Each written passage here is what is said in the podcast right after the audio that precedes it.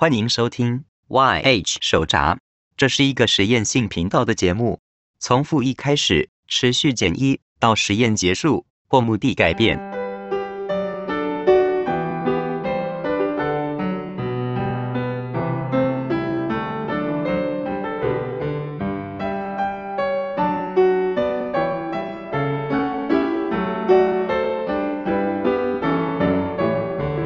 没错，这是数位语音，也可以说是 AI 语音，但这并不是 AI 自己写的内容。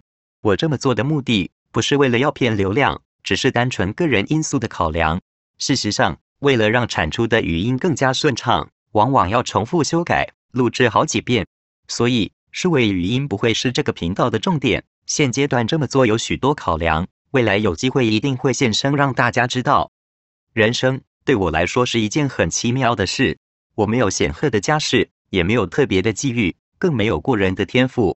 但我努力成为更好的人，也因为努力过日子，然后有了一点点对生命的想法。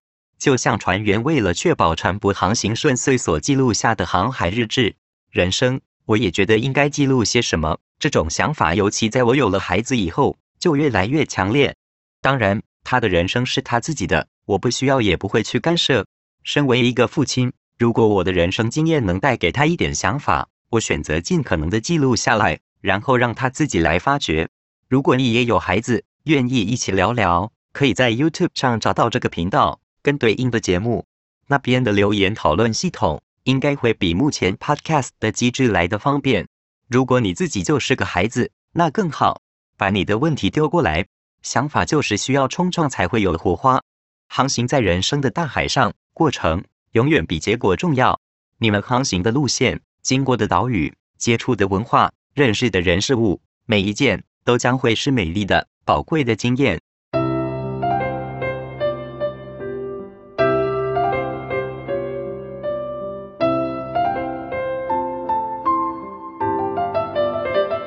根据《康熙字典》，俗语是民间流传的通俗语句，包括俚语、谚语及口头常见的成语。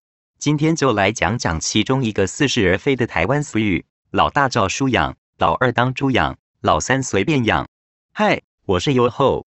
这世上有很多有趣的事，但我接下来讲的并不是真的。我很讨厌有人讲老大照书养，老二当猪养，老三随便养。你们有被这样讲过吗？感受如何？说真的，如果有人对我说这句话，我通常感觉他只表达了三件事：一，你是书呆子；二，你小孩是猪，三，你全家都随便。阿木就很熟，怎么养还轮得到别人来说嘴？如果今天有长辈对你说这句话，他通常只表达了三件事：一，书有什么好看的；二，你跟你小孩是猪；三，乐色吃乐色大。还有你才乐色，你全家都乐色。有人说犹太人和华人都很重视教育，或许真的是这样，但彼此间的教育内容其实是有差异的。犹太人重视的是学习知识，华人重视的则是学习服从。或许是历史、种族、地理或其他因素，有机会再来跟大家聊聊。先讲回今天的主题。我认为，遇到一个新的事物，有学习的意愿与学习的行动，难道不值得鼓励吗？因为有了知识跟经验，所以越来越上手，越来越收敛，难道不应该称赞吗？或许这句俗语。最早就是用来形容养育子女越来越轻松的状况吧。毕竟过往农村经济是需要大量人力的，年长的孩子也必须尽早协助家庭工作，比如农作、家务，甚至兼具教导、陪伴弟弟妹妹等等。但现在产业已经转向为知识资本密集的商业服务业，生育率又在国际上进陪末座。这边科普一下数据：一百零八年行政院统计，二十五岁到四十四岁的人口中。就有百分之四十七点二六未婚，如果把离婚、丧偶的人口计入，更高达百分之五十四点六一。即便结了婚，不想生小孩，想生生不出来的比例也非常高。再参考十五岁到四十九岁育龄妇女的生育率，却仅有百分之一百零五。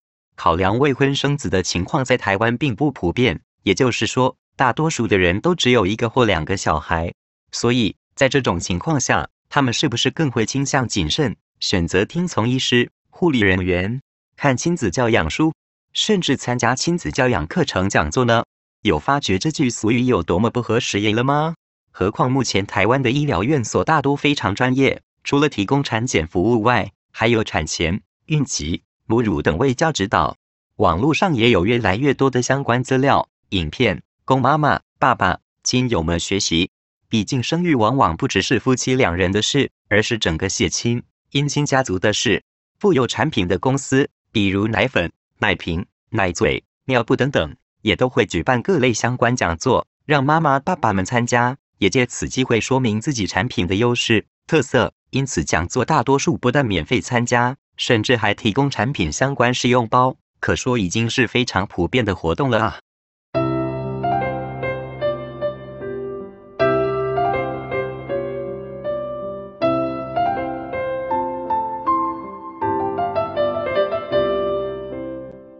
所以，照书养或者说学习教养知识有什么不对吗？如果生了小孩却根本不看不学，只是拿自己的成长经验或上个世纪的教养观念。自以为是的把教养孩子当成养宠物，甚至玩游戏一样，难道会比较好吗？再从妈妈、爸爸的角度来说，大部分有了第二胎后，都会在产后真正感受到教养这件事有多难。老大可能会吃醋，会嫉妒，甚至有退化行为；老二可能会自卑，会没有安全感。如果有第三胎，整个关系就会更复杂了。这种子女间的影响，有个非常有名的理论。就是阿德勒心理学提出的家庭星座 （Family Constellation） 及出生序 （Birth Order） 概念。阿德勒认为，家庭中手足之间的排序会影响每个人的心理位置。这边提到的排序，并不一定是出生的顺序。自己如何诠释自己在家中的地位，其实比实际的出生顺序更为重要。举例来说，长子在过往重男轻女的观念下，就是一个特别的地位。但这部分已经是心理学的内容，我不是专家。稿子也没有经过心理学专家学者的审视，所以就此打住。对心理学有兴趣的人，可以在 Podcast 上搜寻“哇塞心理学”。高雄医学大学心理学系的蔡宇哲博士非常专业，我超爱法克心法聊天室这个单元。如果有专业人士或相关经验的听众们愿意一起聊聊，我的内容会同步到 YouTube 频道，名称会跟 Podcast 的名称一样。题外话，我目前做频道是有几个目的。但毕竟不是全职在做，如果还要经营 Twitter 或 Facebook 那样的社群，对我来说可能太吃力了。相对来说，运用 YouTube 的社群及聊天功能，可能是现阶段比较简单有效的做法。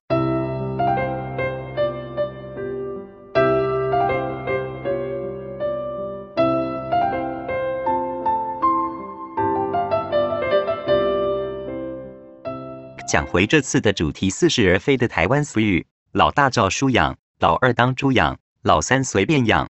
总结，我个人非常讨厌这句俗语，非常讨厌。基本上是一听到就想翻两秒白眼。我认为它就是一句没意义的屁话，对任何事情都完全没有帮助。讲这句俗语的人，单纯就是找不到话题，用嘴巴放屁而已。如果有人以为这是个聊天的话题，放心，这话题从来不可能帮任何人加分。有生养教育过小孩的人，尤其是两个孩子以上的妈妈、爸爸，难免都会有疲劳的时候。难道只是稍微放松，就要被呛说老大照书养，老二当猪养，老三随便养吗？妈妈、爸爸自嘲对孩子教养的差别待遇，不代表旁人也可以这么做，好吗？或许有人会瞎掰，说自己很喜欢猪，fine。所以我说他们猪头，他们应该也会很开心咯。抱歉，请考虑猪的感受，拜托。如果真的想不到更好的话题，建议可以去听听百灵果、古癌，甚至干脆闭上嘴巴微笑就好，不需要在这个时候急着表现自己的愚蠢。如果真的不小心讲出口，也发现妈妈、爸爸开始眉头深锁，你可以发挥创意搞笑，数来宝、rap 都可以，管他老四老五是政府养还是爷爷奶奶养都没关系，千万不要搞到连朋友都没得做还傻傻不知道。说真的。现代的教养方式本来就越趋多元，不同的国家文化教养观念常常是很不一样的。坊间这类书籍很多，不要再被那种似是而非的俗语阻断了自己爱护孩子的学习动力。资讯化、全球化的现代，我们本来就应该广泛的学习、谨慎的思考，来获取适合自己的知识技能。举例来说，使用特定温度的热水泡奶，就叫做照书养吗？常温的凉水泡奶。就是当猪养吗？跟大人吃一样的东西，就是随便养吗？如果你是爱孩子的，真心为孩子的，你一定讲得出你选择这么做原因。你一定是希望你身边最亲爱的人更快乐、更幸福。所以这句俗语，不管它过去用来形容什么情境，时至今日，它单纯就是句没建设性的屁话。谢谢。好了，本集节目就到这边，把它分享给你最有想法的朋友。拜喽。